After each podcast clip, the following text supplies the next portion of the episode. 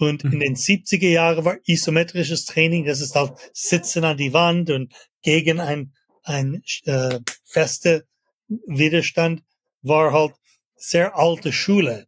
Jetzt ist es viel einfacher, Fitness zu tun und es werden immer noch neue Ideen kreiert für diese Muskel oder jene Muskel. Auch im Bereich Ernährung tut sich sehr viel und ich finde, dass die Freudigkeit, auch wenn es um Apps geht oder um Fernunterstützung wie bei meinem Bruder, das war nicht möglich 30, 40 Jahre her.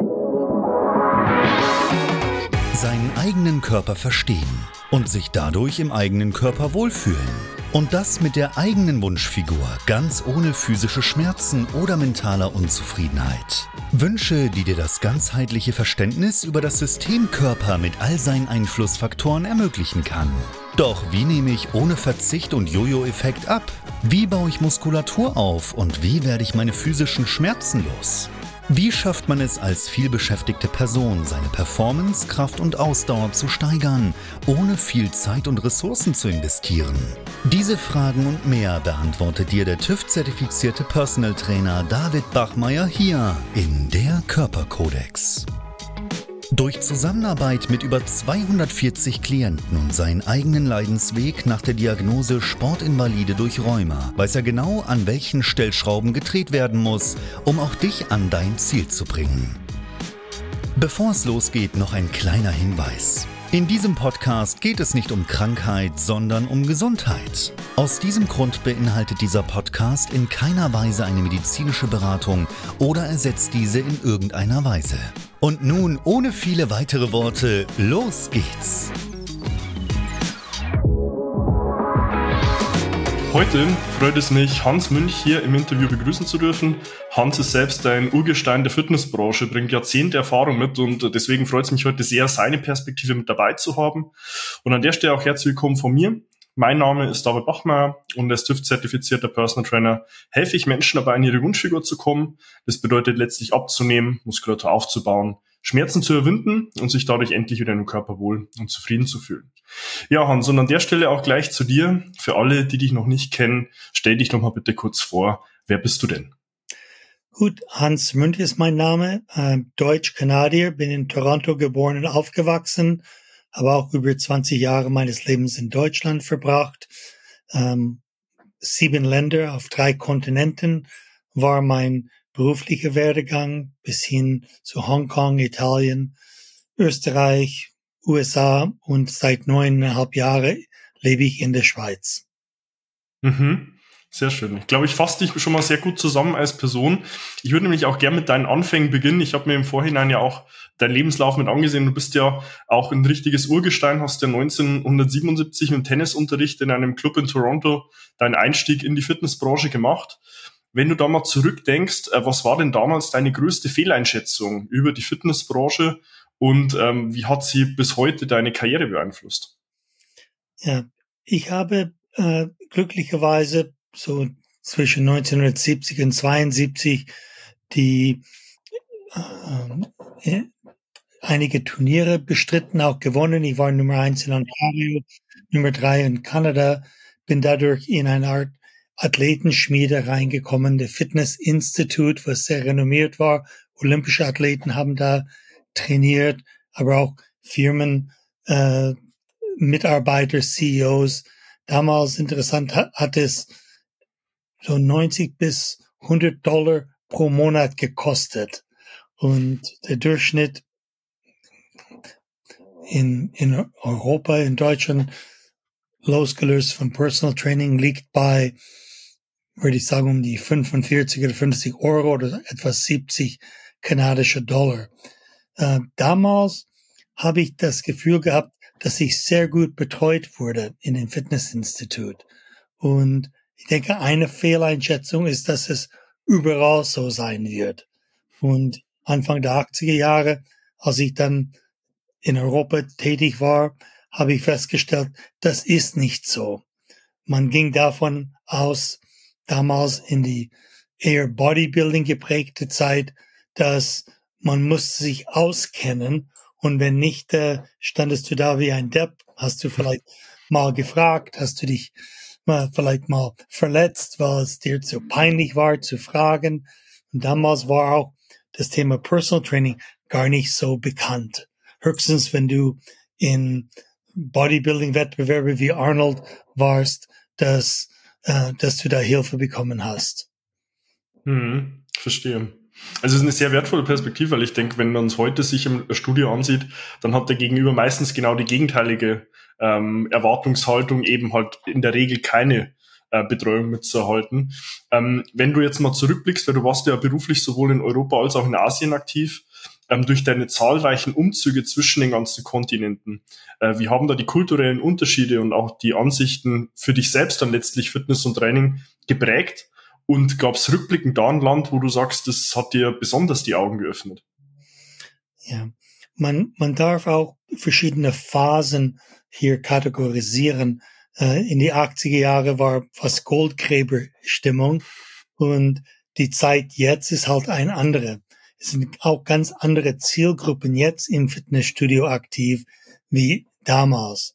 Und ich würde sagen, der, das spannendste, das spannendste Gebiet im Moment ist ähm, der mittleren Fernosten, wo sehr viel Innovation da ist, es auch mal sehr viel ähm, Bereitschaft zu investieren, neue Wege zu gehen. Ich kann ein Beispiel nennen. In Singapore Sparked Brain and Fitness Hub von einer Italienerin, Ala Milani, die ich auch mal neben LinkedIn persönlich auf der FIBO-Messe in Köln im April kennengelernt habe, die neue Wege geht, sowohl das Kognitive als auch das Körperliche zu verbinden. Und das ist ein Beispiel, wo vielleicht mal in Deutschland noch etwas konservativer ist. Ähm, in anderen Teilen der Erde gibt es tatsächlich eine Bereitschaft, mehr zu riskieren und neue Sachen anzunehmen und auszuprobieren. Mhm. Ist auch hier wieder sehr wertvoll, weil es knüpft eigentlich schon an meine nächste Frage mit an, weil ich sehe das in Deutschland eigentlich aktuell schon auch mit der ähm, ganzen ja, Bewegung hin zum Yoga auch. Also dass man letztlich über die Physis auch einen Zugang zu seiner mentalen und emotionalen Gesundheit findet. Ähm, du hast ja selbst auch in der Vergangenheit schon in dem Bereich äh, gearbeitet und selbst ja auch ein Tennis-Fitness-Mental-Trainingslager in Italien ins Leben gerufen. Ähm, wie verknüpfst du für dich selbst körperliche Fitness ähm, mit mentaler Stärke? Und warum denkst du selbst, sollte man beides letztlich auch für sich selbst im Fokus haben und darin investieren? Also es gibt halt die talentierte Tennisspieler und es gibt die, die ähm, ihren Erfolg erarbeiten. Und ich war sicherlich nicht der talentierteste, aber ich war in so eine gute körperliche Verfassung, wenn ein Match in drei Sätzen ging, ähm, habe ich im dritten Satz den gleichen Tra äh, Spielniveau aus dem ersten Satz und die anderen haben schon etwas äh, abgeebbt. Und daher war für mich ähm, der, die Verbindung Fitness und Mental auch äh, sehr wertvoll, weil ich konnte auch meine Konzentration auf einem hohen Niveau halten. Und das Körperliche und die Konzentration hängen sehr mit zusammen. Und dann, als ich dann ein Tenniscamp übernommen habe in Südtirol, habe ich auch gleich Fitness und Mentaltraining in diesem Konzept hineingepackt. Denn es war damals 86, 87 sehr einzigartig, diesen Weg. Aber es war auch inspiriert von Jim Lur in den USA, die auch Mentalseite von Tennis, the inner game of Tennis, äh, paar Sachen in den 70er, 80er Jahre vor meiner Zeit, die ich jetzt angeglichen habe in auch Profitennis heutzutage hat man auch einen viel höheren Stellenwert für Physiotherapeuten, Fitnesstraining, Mentaltrainer, Ernährung. Und ich denke, dass das Niveau jetzt viel höher ist, weil sehr viel mehr in eine Mannschaft eingebracht wird, damit der Spieler äh, viel mehr Hilfe bekommt als damals, wenn die vor der Open Era, bevor die die Profi äh, Phase 1969 eingeläutet hat, waren acht, die Handsome Eight hat man sie genannt, die äh, von Ort zu Ort getingelt haben, die sind aber allein unterwegs gewesen. Es gab keine Unterstützung dieser Art. Und Gott sei Dank sind Personal Trainer mittlerweile eine Selbstverständlichkeit gang und gäbe, überall verfügbar, hier in Winterthur, in Landshut, in Hongkong, in Toronto, wo ich gerade äh, paar Wochen verbracht habe. Mein ja. Bruder, der in Vancouver ist, äh, war in Toronto und er hat seine Personal Training, die er zweimal, dreimal die Woche macht, online seit Beginn der Covid-Zeit mit einer Selbstverständlichkeit übernommen. Äh, er fliegt selber ein kleines Flugzeug und er setzt manchmal ab, damit er sein Personal Training Stunde nicht verpasst. Und diese Disziplin ist auch eine mentale Seite mit der Überzeugung, die Hilfestellung ist notwendig, aber auch ähm, die Regelmäßigkeit in die Disziplin ist wichtig. Mhm. Sehe ich als sehr wertvoll, weil ähm, ich meine, wenn man sich so runterbricht, äh, ist es ja nicht mal eine Lebenszeit, ja, die du jetzt hier beschreibst von 1969 mit diesen Handsome Eight, äh, die noch komplett alleine unterwegs waren, wie sich auch so eine Sportart an sich professionalisiert hat. Ähm, und ich denke, es macht dann am Ende des Tages halt einen Unterschied zwischen erster, zweiter und dritter sein, wie stark ich da mental auch in der Verfassung bin, wie du es ja vorhin beschrieben hast, die Leistung nicht nur im ersten, sondern hat auch fortlaufend die weiteren Sätze zu bringen. Und wenn man sich äh, deine Vita auch ansieht, glaube ich, warst du da in jedem Fall auch mit einem Pionier, ja, das Tennis auch mit der mentalen Stärke zu verbinden. Ähm, wenn man mal auf deine weitere berufliche Agenda zurückblickt, warst du ja auch Chief Development Officer bei Lexia und hattest auch Einblick in Clubakquisitionen und Private Equity.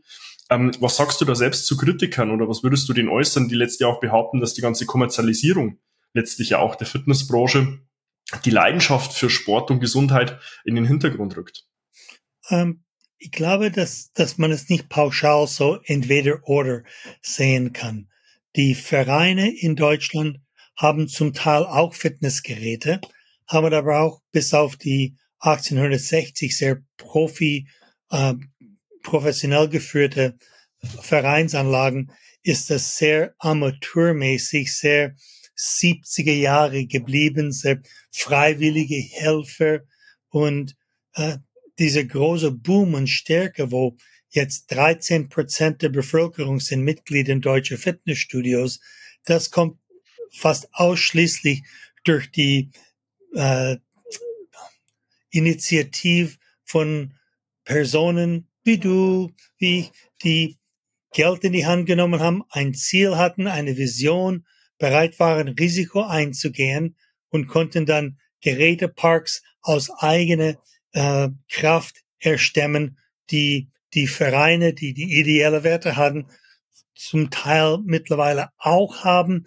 aber auf einem anderen Niveau. Und zur Kommerzialisierung, der Markt wird auch geregelt, sowohl wenn es eine Übersättigung gibt oder wenn es attraktiv ist für einen Investor, Private Equity. Und die war letztes Jahr, auch dieses Jahr mit solchen Gruppen unterwegs, die immer noch Wachstum sehen und wollen auch, bevor sie eigene Clubs äh, aufbauen, das kann zwei, drei Jahre dauern, sind auch interessiert, gut gehende, bestehende Clubs zu akquirieren und darauf aufzubauen. Und drum will ich auch nicht diese Pauschalisierung, kommerziell ist schlecht, weil kommerziell ist innovativ und man muss auch die äh, Gesetze des Markts akzeptieren. Man muss besser sein als andere, weil die Kunden können auch weggehen, wenn sie nicht zufrieden sind. Ja, teile ich eins zu eins, weil am Ende, ich sehe es ja auch bei mir im Kooperationsstudio, ist ein inhabergeführtes äh, Fitnessstudio mit ungefähr 1000 Quadratmeter Trainingsfläche. Ähm, gebe ich auch dem Gegenüber immer mit, ja. Hätte sich dort nicht jemand mal den Gedanken gesetzt, ich baue dort ein Fitnessstudio und versuche letztlich Fitness für Menschen zugänglich zu machen, würde es das heute in der Form gar nicht geben. Ja, und deswegen bin ich da schon noch bei dir, Kommerzialisierung hin oder her, aber am Ende des Tages hat das hat letztlich auch die Entwicklung erst überhaupt ermöglicht in den letzten Jahrzehnten, ähm, wo man jetzt heute auch als Endverbraucher in ein Studio reingeht und es äh, ja zum gewissen Grad schon selbstverständlich ist, dort professionelles Equipment vorzufinden und auch weitere Dienstleistungen in Anspruch nehmen zu können. Ja, da sind wir nämlich auch schon beim nächsten Thema. Du hast ja auch bei Nautilus und Live Fitness äh, im Bereich von Fitnessgeräteherstellern gearbeitet. Ähm, was hältst du da letztlich von der ständigen Flut an neuen Fitnessgeräten und Trends? Ähm, siehst du die heute auch wirklich immer noch als innovativ? Oder ist es letztlich nur Marketing-Gag? Weil ich denke, du hast ja schon auch eine sehr breite Perspektive dazu, hast du vorhin auch angesprochen mit der FIBO in Köln, wo man dich ja regelmäßig auch überall auf der Welt antrifft. Ähm, was würdest du da letztlich sehen? Also wirklich Innovation oder vielmehr noch der Bedarf, so das nächste Fitnessgerät zu launchen und auf den Markt zu bringen? Die Lieferantenseite ist sowohl mit Geräten behaftet als auch mit anderen Teilen ob es mit Studioausstattung von der Räumlichkeit, äh, Interior Design. Es kann auch sehr viel jetzt mit der Digitalisierung zu tun. Äh, bei Live Fitness erinnere ich mich, 1988 haben wir die erste elektronische Kraftgeräte äh, ins Leben gerufen, aber es gab eine deutsche Firma namens Miha, die auch ein elektronisches Circuit auf den Markt gebracht hat. Und interessant, es hat ungefähr 15 Jahre gedauert, und, und diese elektronische Kraftzirkel äh, und auch Cardio und sogar Dehnungsgeräte integriert, das war schon eine, eine wertvolle Innovation. Ähm, es ist immer eine Frage auch, wenn man einen Blickwinkel hat, zwei Leute sehen das gleiche und beurteilen unterschiedlich. Life Fitness hat 2003 entschieden, den elektronischen Circuit nicht weiter zu produzieren, weil zu wenig Bedarf war. Und das war genau die, die Zeit, wo Milan und später Egypt nach oben gegangen sind. Und ähm, ich denke, Covid hat uns auch ein großer Schub in Sachen Digitalisierung. Äh, viele sind sehr aktiv, sehr innovativ, schnell geworden mit Trainingsplänen, Videos online, die zum Teil immer noch äh, Bestandteil vom Gesamtfitnesspaket. Und ich habe letzte Woche, als ich in Kanada war, mit einer der führenden Leute ähm, getroffen in Sachen isometrisches Training. Und in mhm. den 70er Jahren war isometrisches Training, das ist halt Sitzen an die Wand und gegen ein, ein äh, feste Widerstand, war halt sehr alte Schule. Jetzt ist es viel einfacher, Fitness zu tun und es werden immer noch neue Ideen kreiert für diesen Muskel oder jenen Muskel. Auch im Bereich Ernährung tut sich sehr viel. Und ich finde, dass die Freudigkeit, auch wenn es um Apps geht oder um Fernunterstützung, wie bei meinem Bruder, das war nicht möglich 30, 40 Jahre her.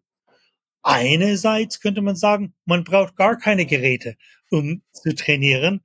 Andererseits, je ausgeklügelt die Sachen sind, desto attraktiver, vielleicht effektiver. Ähm, beides haben ihre Berechtigung. Mhm. Also ich sehe es letztlich auch mit einer ähnlichen Perspektive, wie du es vorhin beschrieben hast, dass halt der Markt entscheidet, was sich durchsetzt. Ja, also wenn letztlich der Endverbraucher sieht, das wäre letztlich wirklich nur ein Gag und ich habe keinen Bedarf daran, wird es auch langfristig niemanden geben, der es produziert und herstellt. Und ähm, wenn man es dann über Jahrzehnte denkt, was du jetzt auch mit Milan angesprochen hast, äh, kristallisieren sich ja dann die Dinge raus, die halt der Endverbraucher wirklich auch gebrauchen kann. Ähm, und man muss halt letztlich immer auch einen äh, Zeithorizont dann selbst sehen, was wirklich dann auch Bestand hat ähm, und letztlich einen Bedarf auch mitbringt. Ja, ähm, wenn man dich so letztlich als Augen und Ohren und auch Gesicht der IHRSA in Europa sieht, äh, wie reagierst du da selbst auf Kritik, äh, dass solche Organisationen eher die Interessen der Unternehmen forcieren, als wirklich auch die Endverbraucher zu vertreten? Ja, der Weltverband URSA hat als Ziel gehabt, da habe ich zwölf Jahre gearbeitet, sowohl in Boston als auch in Europa, ähm, mehr Leute zum, zum Bewegen zu bringen. Natürlich unterstützen sie die, die kommerzielle Seite, aber ich finde sowohl die Unternehmen, wenn du sagst Gerätehersteller oder Lieferanten, als auch die ähm, Betreiber, aber auch die Endverbraucher sind in einer Art Symbiose. Das heißt, du kannst nichts erf erfinden, was der Endverbraucher nicht äh, annimmt. Hm. Und es muss in einem Rahmen sein, also der, der Gerätehersteller wird sowohl kommerzielle Geräte haben als auch Heimgeräte und wir könnten auch beides bedienen. Es gibt auch die sogenannte Sekundärmärkte, die Schulen, die Firmenanlagen, die Universitäten, auch Reha, es gibt Altersheime, es gibt ein breit gefächerte äh, Angebot im Moment, was das angeht. Und ich denke, die Verbreitung von Bewegung ist gut, korrekte Bewegung ist besser, ist eine, eine sehr offene Meinung. Der Gesundheitsorganisation WHO hat auch mal äh, angesetzt und erkannt, besonders weil die Menschen länger leben, ist es ein Unterschied zwischen länger leben und länger gut leben. Und deswegen sind auch die Anzahl von Leuten, die älter sind, sowohl in Studios als auch im Personal Training stark gestiegen, weil sie wollen auch Lebensqualität im hohen Alter.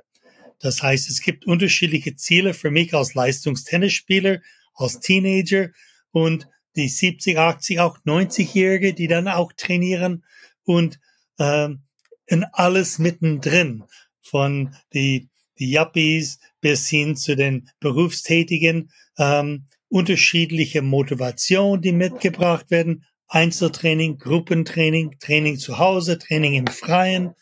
Ähm, ein Punkt zurück zu der Entwicklung wollte ich anregen.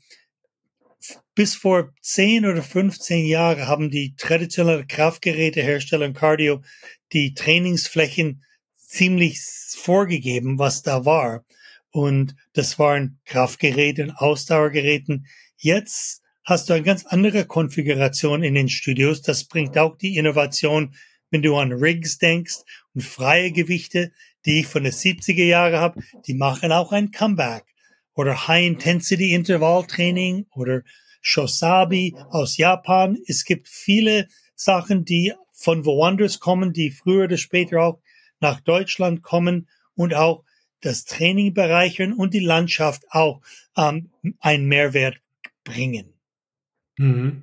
Ist definitiv so, ja. Also wenn man vielleicht nochmal auf den Gedanken jetzt mit der Entwicklung auch zurückgeht, sehe ich schon auch so, dass es halt in vielen Bereichen und auch zwangsläufig durch Situationen, die sich im Zeitverlauf darstellen, auch wieder zurück zu den Basics geht. Ja. Also jetzt, wenn ich auch an meine Klienten denke, während äh, Covid und Corona, wo niemand mehr die Möglichkeit hat, in Fitnessstudio zu gehen, was macht man? Ja, letztlich äh, Übungen mit dem eigenen Körpergewicht und dann sind auch Dinge wie ein Wandsitz beispielsweise ein Unterarmstütz wieder von Relevanz ähm, wo man ja, wie du es vorhin auch beschrieben hast, äh, eher noch als alte Schule betiteln würde.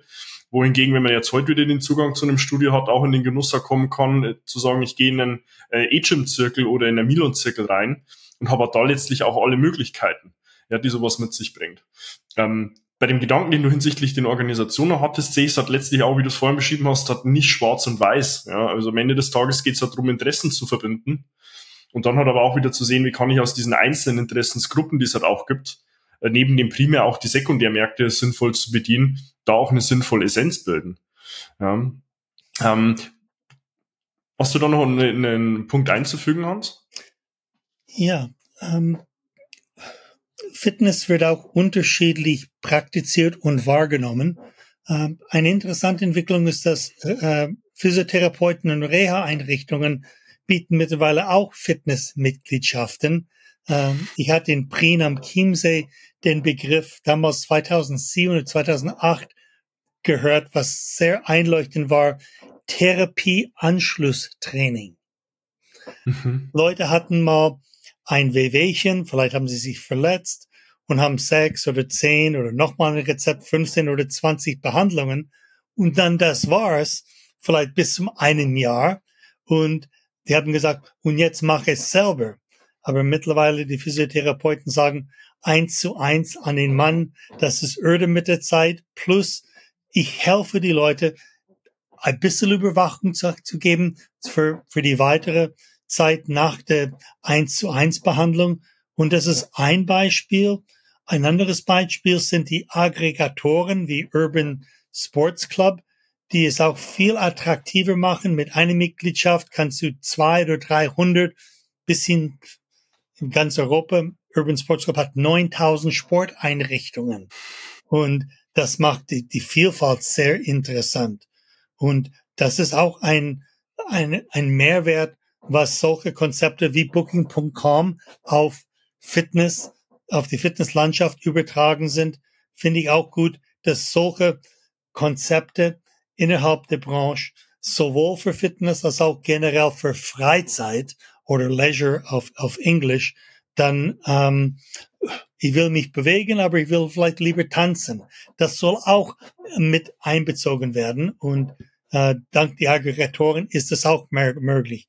Badminton oder im Juli habe ich im Olympiapark in München Tennis gespielt. bei einer Urban Sports Club Mitgliedschaft ist der Platzmiete auch drin. Und das mhm. fand ich auch gut. Das war vorher nicht so. Und das finde ich auch ein, ein Gewinn für die Konsumenten. Definitiv, ja. Also da kommt mir konkret der Stefan Liebezeit in Sinn, ja ein Kollege auch, äh, der ja auch im Bundesverband Personal Training sehr aktiv ist und äh, der auch schon zu Gast im äh, Interview hier war. Der hat ja mit dem Health Performance Hub ähm, auch eine Möglichkeit geschaffen, wo sich letztlich Personal Trainer einmieten können, wenn sie jetzt noch nicht die Möglichkeit haben, irgendwo selbst eine Location zu haben ähm, oder auch selbst irgendwo ein Fitnessstudio, wo sie als Kooperationspartner mit drin sind, die äh, loggen sich oder buchen sich nur per App ein für den Zeitraum, den sie auch brauchen, bezahlen den wie eine wirklich zeitlich limitierte Miete und haben halt so die Möglichkeit jetzt vor allem in Leipzig geschaffen, auch dort Personal Trainern halt Raum zu bieten.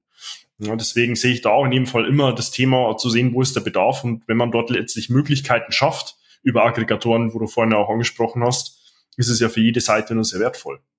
Es gibt auch in China ein Konzept namens Jungle Gym. Die haben Container, 20 Fuß, 40 Fuß Container, auch mit einem äh, QR-Code oder ein ein App zum Reingehen und da, wo die Luft so schlecht ist in den Hauptballungsgebieten in China, haben die Leute in einem gut klimatisierten Anlage ein äh, Benchpress, ein Rudergerät, ein, ein Fahrrad zum Beispiel und man rechnet einfach die Minuten, wo du dann drin bist.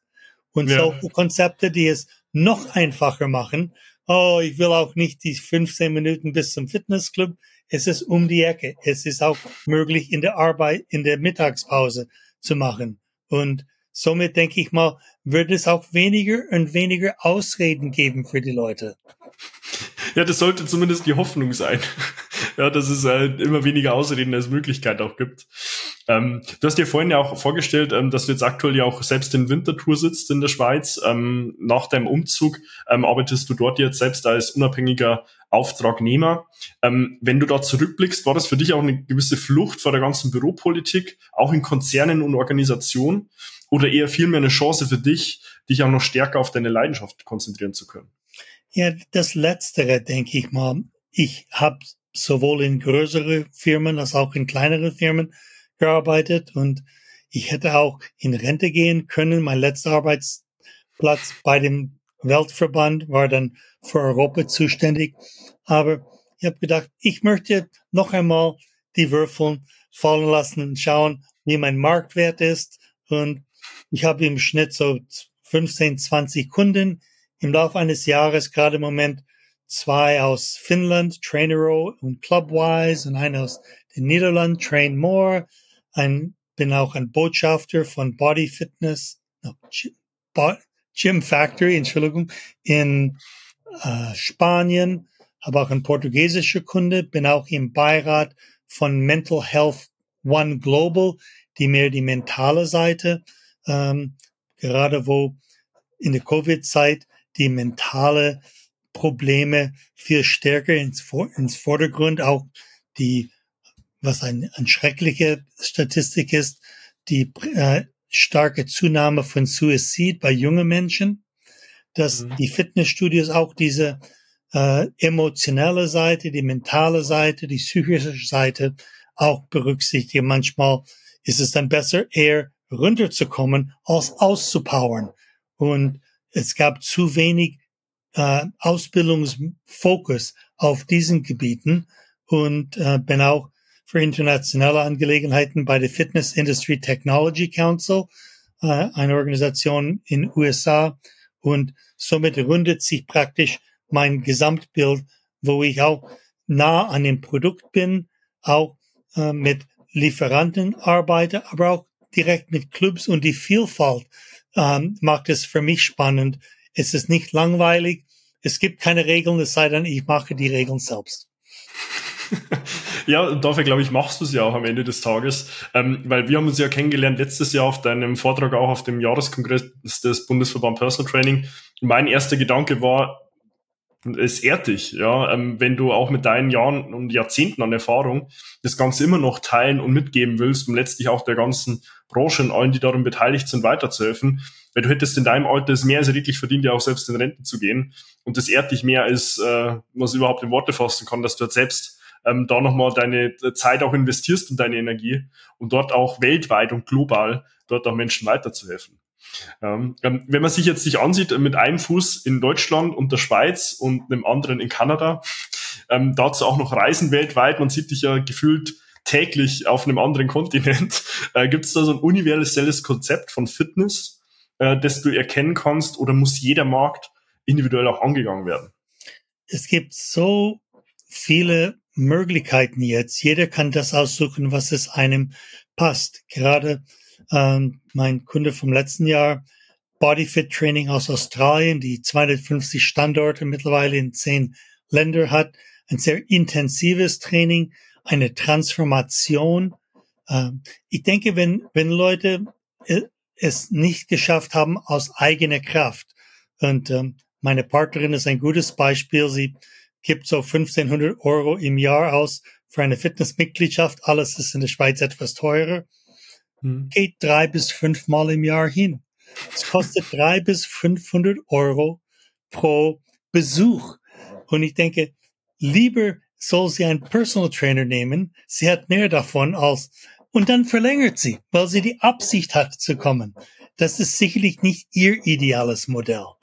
Und mhm. Ähm, das ganze Thema Regeneration wird immer stärker in den Fokus. Kryotherapie, diese äh, Kühlung. Und die Tennisspieler gehen alle in einem äh, Eisbad nach dem Training. Oder sogar Zverev hat die äh, äh, Hosen an, die auch ähm, Lymphdrainage macht. Solche Sachen sind vielleicht mal ursprünglich aus der Physiotherapie, die kommen jetzt Mainstream und ich habe auch aus England ein Konzept, das nennt sich Inerva, die in Skandinavien aus Feel Good, eine Kette mit 55 Standorte, Zielgruppe über 70 Jahre alt mit sehr leichten Bewegungen, wo ein Motor, ein Elektrik, ein bisschen wie Milan, aber, aber sanfter, wo die Bewegungen mitgeführt werden. Und als ich mal in Hatfield außerhalb von London mal eine dieser Studios letztes Jahr besucht habe, hatte ich einen 93-Jähriger, 89, die volle Freude mir erzählt hatten, sie kamen ursprünglich vor sechs Monaten an im Rollstuhl oder mit dem Gehwagen und es war gar nicht daran zu denken, die, die Treppe hochzugehen. Und jetzt können sie auch ohne diese Hilfestellung selbst die Treppe hoch und gehen auch an anderen Geräten und Maschinen, haben Freude. Die Uhr, die biologische Uhr ist vielleicht um fünf oder acht Jahre zurückgedreht worden. Und das sind tolle Geschichten, was die richtige Dosis und Art von, von Training bewirken kann. Meine Mutter ist äh, fast bis, hat fast bis 97 geschafft. Ich habe ihr auch 56 Personal Trainer Stunden geschenkt über die Jahre. Und das hat sicherlich dazu geholfen, dass sie noch lange vital war, konnte in ihrem Garten selbst äh, Kleinigkeiten machen und war unabhängig. Und ich denke, der Wert, unabhängig zu sein und eine lange ein langes, gutes Leben und eine Lebensqualität im hohen Alter sehr viel wert ist. Und wo ich gerade äh, mich von meiner Mutter verabschiedet habe, es wäre sicherlich ähm, eine Frage von eine sechsstellige Summe 100, 200, 300.000, den sie in der letzten Phase investiert hätten, um am Leben zu sein. Und ähm, wenn man nicht mehr die Lust hat zu leben, wenn, wenn man auf andere Leute angewiesen ist, dann ist es schon zu spät. Und die Leute zu erreichen, die was machen, obwohl sie vielleicht ihr Körper jahrelang oder Jahrzehnten vernachlässigt haben, es ist nie zu spät. Es sei dann, es ist dann wirklich zu spät, wie in den letzten vier Monaten bei meiner Mutter. Da gingen ein paar Bewegungen, aber eigentlich war alles schon am, am Abbauen. Und unser Ziel ist, diese Phase so spät wie möglich hinauszuschieben, damit man in meinem Fall als Rentner, neue Rentner, Halbrentner auch trotzdem Freude am Leben reisen zu können, Freunde besuchen und das mit Elan und mit einer Gesundheit, die mir hilft, ähm, Freude zu haben, was ich tue. Mhm. Ich könnte man schon fast das Schlusswort verwenden. Ich habe aber noch Fragen an dich, Hans. Ähm, aber umso wertvoller, ähm, da auch äh, jetzt letztlich deine Situation zu sehen, weil wenn ich halt heute mein Gegenüber sehe, der vielleicht jetzt bei weitem auch noch nicht fortgeschrittenes Alter erreicht hat, fehlt halt häufig diese Weitsicht. Ja, ähm, und eher sich dann an Dingen zu orientieren, die einem kurzfristig Befriedigung geben, anstatt halt die Dinge zu tun, die es vielleicht erst später tun um dann halt im Alter auch zu sehen, ja, ich kann dieses Leistungslevel, wie halt jetzt in deinem Fall, ähm, mit äh, Top-Energie ähm, dann auch noch meinen Alltag zu bestreiten, reisen zu können ähm, und Lebensqualität zu genießen, dann auch wirklich zu realisieren. Ja. Und äh, deswegen glaube ich, ist da sehr wertvoll, deine Weitsicht auch mitgeben zu können, eben auch aufgrund deiner Erfahrung, welche Dinge hat dann letztlich auch in einer fortgeschrittenen Lebensphase ähm, dann auch wirklich noch Wert und Qualität mit sich bringen. Ja. Ähm, wenn man jetzt vielleicht da noch an die Person auch denkt, die jetzt gerade vielleicht auch so dran sind, den ersten Fuß in die Fitnessbranche zu geben, nach über 30 Jahren auch Erfahrung deiner selbst in der ganzen Branche, was würdest du denn da jemanden erraten und auch empfehlen, der gerade an der Situation ist und im Gedanken ähm, pflegt, er will gerade in diese Branche auch mit einsteigen, was sollte er oder sie unbedingt tun und auch unbedingt vermeiden? Ich denke, äh, das ist in, in jeder Branche so man, man kann sehr viel von einem Mentor profitieren, um bestimmte Fehler zu vermeiden, wenn man den Weg in die Selbstständigkeit macht. Äh, leider etwa 70, 80 Prozent der Leute, die in die Selbstständigkeit gehen, hören auf innerhalb von zwei Jahren. Das heißt, mhm. man braucht schon einen Plan, aber vorher braucht man eine Vision. Man muss an sich selber glauben. Es ist in der Regel mehr Arbeit, als wenn man nur angestellt ist, aber die Früchte sind umso größer, wenn es funktioniert. Das heißt, man darf sich nicht überschätzen. Es muss sowohl das Verfolgen deiner eigenen, deines eigenen Traums auf der einen Seite, aber auch die betriebswirtschaftliche Regeln, äh, dass man nicht sich überschuldet, dass man bestimmte Sachen nicht von Lieferanten aufschwätzen lässt und dass man auch erkennt, was ist, wer ist mein Kunde? Und man denkt aus der Sicht der Kunde, und wenn man da eine Lösung findet, dann ist ein Markt da. Aber trotzdem, wenn ich dann das siebte Fitnessstudio an den tollsten Standort in München aufmache, dann ist es da ein Überlebenskampf. Und da gibt es Leute mit tieferen Taschen, die dich sehr schnell in die Insolvenz bringen können. Daher finde ich kleine Mikrostudios gut, Personal Training äh, Studios, weil small is beautiful, sagen wir auf Englisch. Das ähm, ist das Risiko überschaubar und den Wert an den Mann oder in Kleingruppentraining ähm, sehr groß. Und ich denke, dass wenn man ein Studio mit tausend Leute hat, man kann nicht alle Leute erreichen. So ist es wahrscheinlich eine größere Befriedigung nur 50 oder 200 Leute zu haben, die man wirklich helfen kann, den, ähm, deren Ziele zu erreichen. Und das ist äh, auch wenig, mit weniger Risiko behaftet. Mhm. Definitiv. Also ich kann beide äh, Punkte, die du anführst, in dem Fall unterstreichen. Also zum einen halt wirklich für sich selbst die Notwendigkeit zu haben, eine Vision dabei zu haben.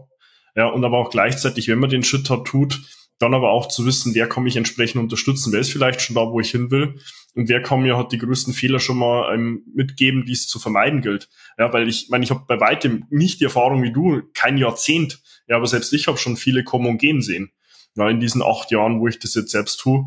Ähm, und da glaube ich, ist halt wirklich die Quintessenz die, dass zum einen viele halt ähm, ja zum einen sehr schnelllebige, schnelllebige Form von Aufwand und Erfolg sehen wollen, ja, also wenig wirklich an Ausdauer mitbringen und aber halt gleichzeitig auch wirklich die Kompetenz fehlt. Was bringt eigentlich jetzt als Beispiel eine Selbstständigkeit wirklich als notwendige Grundvoraussetzung mit sich? Und das fängt ja bei so banalen Dingen an wie eine Rechnungsstellung. Ja, was muss auf dem Rechnungskopf? Jetzt mal wirklich auf das Banalste runtergebrochen. Ja. ja, und es gibt verschiedene Phasen. Selbst ist der Mann, dann hat man ein ein Mitarbeiterverantwortung, man stellt Leute ein, da würden die Fixkosten höher und man soll auch schauen, wie man ein Geschäft skalieren kann, damit man nicht selber alles macht. Und trotzdem muss man auch einen Überblick haben, nicht zu viel äh, zu wollen und damit sich dann ein bisschen äh, verkalkulieren. Hm, definitiv so, ja, sich zu fragen, wo ist der Grenznutzen? Ja, und wo das dann eventuell auch abfällt, damit ich halt wirklich immer noch wirtschaftlich arbeiten kann. Und auch ja. für ein, ein, ein Konsument, ein Kunde, Personal Training Kunde zum Beispiel, da ist die Gefahr da, okay, jetzt ist der Schmerz groß, jetzt gehe ich raus, jetzt mache ich was und dann mein Körper ist nicht vorbereitet und danach kommt, oh, die Muskelkater, oh, die Verletzung. Und sagen die, oh, vergiss es, es ist zu schwer. Ich glaube, die, die Dosis macht auch viel aus. Und das ist auch ein, äh, sehr wertvolle Hilfestellung bei einem Personal Trainer, der erkennt, wie weit kann man gehen. In drei Monaten kann man viel mehr machen, aber erst muss man vielleicht Baby Steps, kleinere Schritte machen, damit die Leute das zwar spüren, aber nicht zwingend leiden. Ja, definitiv. Und da geht es darum, für sich selbst auch völlig das Ego zurückzuschrauben. Ja, weil ich meine, ich, sicher, ich könnte bei Personen nochmal deutlich weiter das Potenzial noch mit fortbringen und ausschöpfen. Aber es gilt halt erstmal, wie du schon sagst, auch zu sehen, wo stehen die Personen überhaupt. Um es dann halt genau so zu dosieren und zu steuern, dass ich sie halt nicht ins Ausschieße, sondern halt auch wirklich langfristig in eine gewisse Form und Richtung auch entwickeln kann. Wo wir gerade beim Stichwort auch Entwicklung sind, ähm, du hast ja vorhin auch angesprochen, rasante technologische Entwicklungen, Veränderungen auch im Verbraucherverhalten vor allem. Äh, wie siehst du da letztlich die Fitnessbranche in den nächsten zehn Jahren aufgestellt? Werden da traditionelle Fitnessclubs noch ihren Platz finden? Oder werden die, die ja diesen Schritt nicht weiter mitgehen, da standzuhalten, dann hat letztlich völlig ins Abseits geraten? Es ist eine, eine sehr interessante Frage, weil es gibt ähm, ich versuche das ähm, bisschen zu beschreiben, zu formulieren. Dafür habe ich mein Kristallkügel hier, wo ich das so drehen kann, in die Zukunft schauen. Ja, nachdem ich dann öfters mit Skandinavien, Amerika und Asien zu tun habe, sehe ich Sachen, die es hier in, im deutschsprachigen Bereich vielleicht noch nicht gibt. Dann muss man sehen, wird das kommen? Wie kann man, wie kann man das auch äh, rechtzeitig, wenn man von Anfang an an das richtige Pferd setzt, da kann man sehr viel Erfolg haben. Und daher ist auch ein, ein breiterer Fokus, ob es der Weltverband Ursa war. Ich habe auch den Verband Deutsche Fitness- und Freizeitunternehmen mitgegründet in Deutschland und paar andere ähm, Sachen wie der Bundesverband Personal Trainer. Und ich denke, Fitness wird sich entwickeln. Da bleibt ein, ein Begriff bei mir, die sogenannte Demokratisierung von Fitness. Mittlerweile YouTube, viele verschiedene Inhalte sind erhältlich eigentlich umsonst. Man hat früher mal Bücher, man hat studiert, man geht in einen Club und jetzt gilt es auch darum, das Richtige herauszufinden. Und weil es Millionen von Videos auf YouTube gibt, ist es dann wiederum ein Dschungel. Und da, da kann der Personal Trainer auch mit, wie du es machst, selbst gedrehte Videos oder die äh, Szene oben in Bremen, die sehr gute Motivation mitbringt mit einfacher, kleinere Videos, die zugeschnitten sind auf die Bedürfnisse der Leute, nicht das, was Arnold Schwarzenegger gemacht hat in den 80er oder 70er Jahren, sondern was einem selber gut tut. Und ich denke, dass diese Entwicklung die sogenannte Mikropersonalisierung entscheidend sein wird. Und da wird die Technologie uns helfen, indem wir den Person sehen und wir haben auf einen Blick auf unserem iPad ähm, seine bisherige Verlauf, seine Wünsche, seine Ziele. Ähm, Papier ist geduldig, es ist bei mir viel Papier noch, aber junge Leute wie du, alles Elektronik finde ich gut. Und da denke ich mal, wird es äh, Sachen geben, ein Chip in unserer Haut. Äh, es wird Brillen geben mit Kameras und diese Technologie wird uns helfen, unsere Ziele zu erreichen, wird es einfacher sein, ähm, Fitness als Teil dein, dein, deines Alltages zu machen. Um ähm, das zu erreichen, dürfen die Provider, die, äh, die Fitnessstudios, die Personal Trainer auf der Hut sein, die richtige Technologie, die richtige ähm, Hilfestellungen, ob es ein App ist oder ob es ein Smartwatch gibt, als Unterstützung, auch wenn sie nicht bei dir sind, auch wenn sie dann zu Hause sind, in die Pause, bei der Arbeit, bei den Kindern, wie kann man Bewegung sinnvoll integrieren. Das kann mit Technologie zu tun haben, es kann aber auch alte Schule sein. Auch früher war meine Mutter sehr diszipliniert, das hat sie mir beigebracht und diese Werte, die lernt man in die Wiege und in den jungen Jahren. Das heißt, unsere Aufgabe, wenn wir Kinder haben, ist, die Werte zu bringen, die Struktur und die Disziplin, so dass nicht eine Sache die Überhand nimmt, ein, zu einer Art ähm, Gewohnheit wird zu Sucht. Und das kann auch bei Fitness der Fall sein, ähm, dass man arbeitet, aber nicht zu viel, Bewegungstraining angemessen, sich ernährt und ob es ein neuer Trend wie Intermittent Fasting oder ein alter neuer Trend wie isometrisches Training. Manchmal kommen die Sachen wieder. Wie bei der Mode. Und das ist auch okay. Mhm. Äh, kann ich in dem Fall unterschreiben. Mir kommen dazu zwei Gedanken konkret. Der eine, wo du jetzt vorher meintest, so, ähm, dass man früher vielleicht noch in Büchern nachgeschlagen hat. Ich meine, das sehe ich bei mir selbst. Ja. Na, während dem Studium, wo ich mich selbst die Fragen hinsichtlich Ernährung und Training gestellt habe, das ist etwas über zehn Jahre her, aber damals war halt der Bezugspunkt auch damals noch der gleiche. Ich habe mir auf Amazon Bücher und auch Magazine geholt, um halt letztlich nachzuschlagen, weil das Internet über auch YouTube und andere Medien bei weitem nicht so präsent war wie heute. Und das ist zehn Jahre her. Ja, heute, wie du es ansprichst, jeder hat äh, in irgendeiner Form schon Kontakt zu mehreren verschiedenen Kanälen, sei es YouTube, Podcasts, Blogartikel.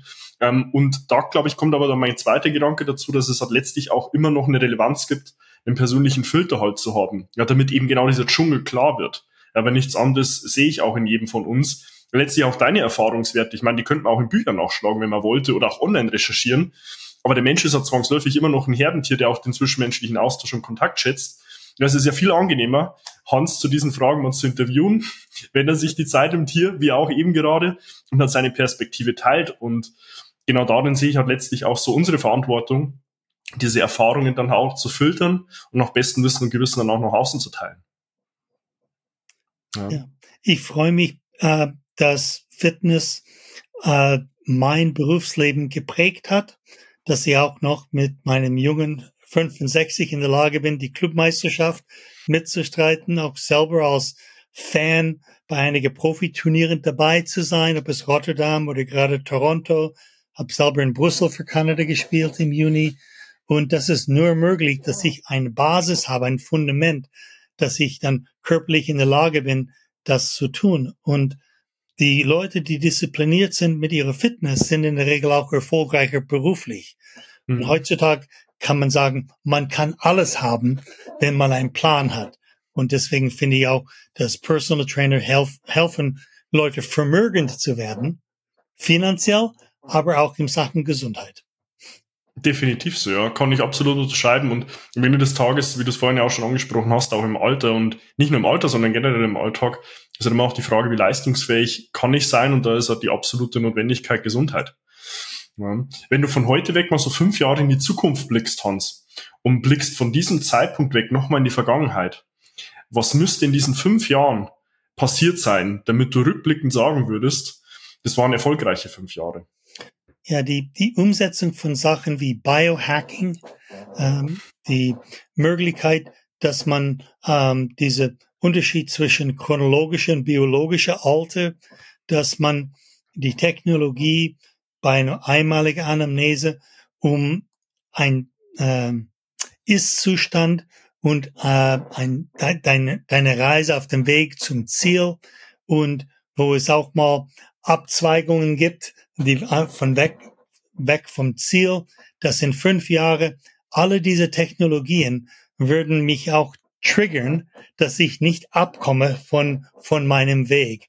Und das wünsche ich mir, dass die Fitnessstudios dir ein, eine kleine Erinnerung, wenn du zwei Wochen nicht da warst oder Vorschläge zu machen, wenn du zu Hause bist oder auch mal ein Update, ein 15, 20 Minuten Personal Training zwischendurch oder für meine Motivation ein Kleingruppentraining, wo auch das Video von dem Training sofort äh, auf dein Handy gespielt werden, dass auch diese Community auch hilft im Sinne von Gruppenmotivation, dass all diese Sachen ermöglicht sind, ob du einen großen oder kleinen Geldbeutel hast. Es wird alles möglich sein, Genauso wie ich kann ein Brot selber bei dem Bäcker, aber ich kann auch ins Café gehen, das zu genießen. Ich kann mhm. viele verschiedene Qualitäten und Niveauen haben, je nachdem, wo ich mein Interesse und Schwerpunkt und Neigung finde. Und die Technologie und die Fitnessstudios und die Personal Trainer würden diese Technologie an den Mann bringen, nicht im Sinne von Überwachungsstaat, äh, sondern um sicher zu sein, dass man auch, wie bei den Profis im Tennis, ähm, auf dem Weg kontinuierlich zur Verbesserung, um zur Erreichung eines Ziels und alle die dazugehörige Vorteile und Vorzüge, die beruflich, im Privatleben ähm, mitbringe, wenn ich einen gesunden Körper in einem gesunden Geist habe. Mhm. Kann ich eins zu eins teilen, weil ich denke, genau das ist ja letztlich auch die Kernproblemstellung jemand von einer Person, die halt letztlich in Fitnessstudio beispielsweise geht oder auch bei einem Personal Trainer äh, Notwendigkeit sucht. Weil wenn ich jetzt an meine Klienten denke, gibt es da zwei grundlegende Probleme. Entweder sie wissen halt nicht, was sie tun müssen, um ihr Ziel zu erreichen, oder sie wissen es eventuell, aber haben halt selbst für sich nicht die Priorisierung in dem Lebensbereich. Ja, dann kommt wieder irgendwo der Beruf dazwischen, die Familie, die Kinder quengeln, man muss beruflich irgendwo wieder ins Ausland, es kommt wieder irgendwas dazwischen.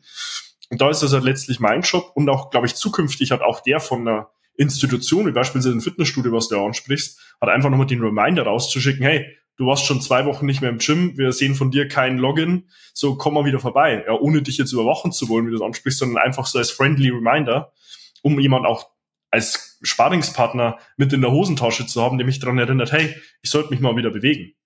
Ja, ja eine Personal Trainerin, äh, die auch bei einer Kette namens äh, Cleverfit arbeitet, hat mir gerade in den letzten Wochen Videos ge geschickt aus Marokko, wo sie im Urlaub war und am Strand die Übungen gemacht hat. Und das motiviert mich, genauso wie Mo Hagen, die äh, Vice President äh, Good Life Clubs und die CanFit Pro Organisation, die auch immer wieder mal motivierende Impulse setzt. Und all diese Sachen bilden ein Mosaik, wo man, wovon man ziehen kann. Selbst alte Hasen wie ich oder junge, erfahrene Hasen wie du können auch motiviert werden. Oder vielleicht haben wir was vergessen und durch einen Impuls bringen wir wieder das in den Vordergrund. Ist definitiv so, ja. Also wenn äh, die Perspektive mal erreichen kann in den nächsten fünf Jahren, äh, wäre ich genauso wie du sehr äh, happy drüber und sehr zufrieden. Ähm, wenn jetzt jemand auch zu dir sagt, hey Hans, mit dem würde ich selbst auch gern Kontakt aufnehmen, ähm, wo findet man dich denn? Ja? Wie kann man zu dir Kontakt aufnehmen? Also sicherlich LinkedIn ist, ist gut. Du kannst mich googeln, Hans Münch mit UE, M-U-E-N-C-H. Ähm, es gibt leider nur noch eine, der vor mir ist in der Suchliste. Das ist der, ein Doktor aus den äh, Zweiten Weltkriegszeit und äh, das bin ich nicht, aber äh, da komme ich in der Regel als, als Zweite da, dahin und äh, ich, ich pflege natürlich auch andere Kanäle wie Instagram oder wie Facebook, aber LinkedIn ist, ist mehr mein Metier in dem B2B-Bereich. Mhm. Ansonsten äh, der Bundesverband, du hast meine Kontaktdaten, du kannst sie auch gerne weitergeben. Mhm, sehr gern, Hans. Werde ich in dem Fall tun. Ich werde alles auch in den Beschreibungstext mit reinnehmen. Später ist es sowohl zu deiner Homepage als auch zu deinem LinkedIn-Profil, weil ich denke, da bist du mit sicherlich am aktivsten. Ähm, an der Stelle auch vielen lieben Dank, Hans, für deine Zeit. Es war, wie ich schon erwartet habe, ein sehr, sehr aufschlussreiches Gespräch und ich schätze die Zeit auch von dir sehr, weil du, wie gesagt, Jahrzehnte an Erfahrung mitbringst. Wenn du jetzt als Zuhörerin oder Zuhörer oder auch Zuseherin oder Zuseherin letztlich zu mir Kontakt aufnehmen willst, hast du auch dazu die Möglichkeit. Kannst du auch gerne auf meiner Homepage davidbachmeier.com deinen Wunschtermin zu einem kostenlosen Erstgespräch buchen, wo wir dich in einem unverbindlichen ersten Telefonat auch kontaktieren, gemeinsam herausfinden, wo du aktuell stehst, wo du hin willst und was wir auch benötigen, um dich dann von A nach B zu bringen. Abonniere auch gerne meinen YouTube-Kanal, um über fortlaufend neue Inhalte auf dem Laufenden zu bleiben und vielleicht, wenn es Hans Kalender erlaubt, auch nochmal an der zweiten oder an dritten Stelle auch hier in einem Interview mit ihm. Und tu gleiches auch gerne mit meinem Podcast, der Körperkodex, den du auf allen gängigen Medien findest und investiere dort sehr gern 15 Sekunden deiner Zeit und versieh mich dort mit einer 5-Sterne-Bewertung, damit du dem Algorithmus Daten gibst und ihm sagst, hey, was mir hier Hans als Perspektive mitgegeben hat, das hilft mir selbst auch weiter, weil es uns dabei hilft, die Inhalte nochmal mit mehr Menschen zu teilen. Wenn du jetzt selbst irgendwo sagst, hey, ich würde gerne David mal eine private Nachricht schicken, findest du auch mich auf Instagram, kannst mir auch dort sehr gerne eine private Nachricht schreiben und dann finden wir eins zu eins direkt auch dort nochmal private Möglichkeit dazu. Deswegen, wie gesagt, Hans, vielen lieben Dank für deine Zeit. Ich weiß es sehr zu schätzen. dass du dir hier bei über 30 Grad mitten im Sommer hier die Zeit nimmst. Und ja, wie in all meinen Interviews ähm, hat zum Schluss bei mir der Gast das letzte Wort. Deswegen, was willst du denn meiner Community an der Stelle hier noch mitgeben? Also David, ich finde äh, dein Podcast genauso wie äh, Hashtag Fitnessindustrie sehr wertvoll, eine Bereicherung für die Fitnesslandschaft. Die letzten zwei Vorträge in Frankfurt von dir, da habe ich auch Sachen dazugelernt und ich denke, das ist wichtig, einfach weiter aktiv zu sein, körperlich wie auch geistig, damit man auch mehr vom Leben hat, mehr Freude am Leben. Und alle diese Sachen, die wir tun, die tun wir für uns selber, für unsere Liebste, für unsere Arbeitskollegen, für die Welt. Sicherlich auch die Umwelt spielt mit eine Rolle in das, was wir tun. Und ich freue mich, dass ich auch mein, meine Vision selber leben konnte. Ich bin auch sehr stolz, dass ich auch viele Leute gementort habe in, in meiner Vergangenheit, Leute, die jetzt in viel höher Stellen sind als ich. Und das ist auch ein, eine sehr schöne Genugtuung. Ich denke, David, du siehst es auch mal, wenn jemand seine Ziele erreicht hat oder sogar besser als du, dann hast du deinen Job gut gemacht. Ja, es ehrt mich sehr. Vielen Dank für die Blumen, Hans. Und wie gesagt, ich äh, kann deine Referenz und auch deine Erfahrungswerte hier nochmal nochmals mehr als wertschätzen. Ähm, deswegen, wie gesagt, vielen lieben Dank für deine Zeit. Und ja, an der Stelle ähm, freue ich mich dann auch dich schon in meinen nächsten Inhalten wieder begrüßen zu dürfen und wünsche dir bis dahin wie immer das Beste. Merci, Servus. Dein David. Wenn du jetzt wissen willst, wie du dich endlich wieder in deinem Körper wohlfühlst, dann geh jetzt auf davidbachmeier.com und buche dir dein kostenloses Erstgespräch.